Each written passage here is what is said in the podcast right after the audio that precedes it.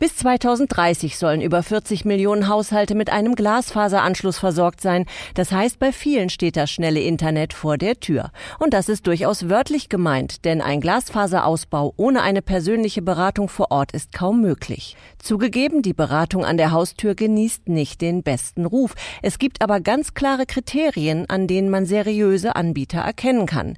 Welche das sind, weiß Michael Scheidel. Der schnelle Glasfaserausbau gelingt nur mit gut informierten Bürgern. Und da ist die persönliche Beratung vor Ort entscheidend, sagt Jürgen Grützner vom Verband der Anbieter von Telekommunikations- und Mehrwertdiensten, kurz VATM. Viele Menschen kennen die Vorzüge der Glasfaser nicht so ganz genau. Sie verstehen gar nicht, äh, warum das besser ist als ein Kupferdraht, den Sie da jetzt vielleicht noch im Haus liegen haben.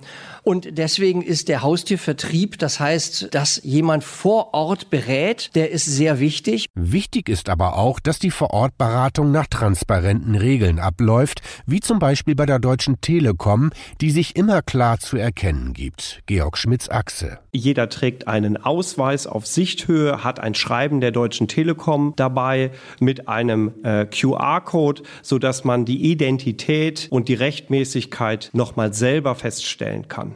Und was passiert bei Vertragsabschluss? Wir kontaktieren jeden Kunden nach Vertragsabschluss nochmal, gehen mit ihm das Produkt durch, den Preis durch und holen uns dann nochmal ein sehr klares Ja vom Kunden. Drei Viertel aller Vertragsabschlüsse werden an der Haustür getätigt, bilanziert Jürgen Grützner. Weil das die einzige Möglichkeit ist, den Menschen zu erklären, dass sie etwas Gutes, etwas langfristig, nachhaltig Gutes für ihr Haus tun.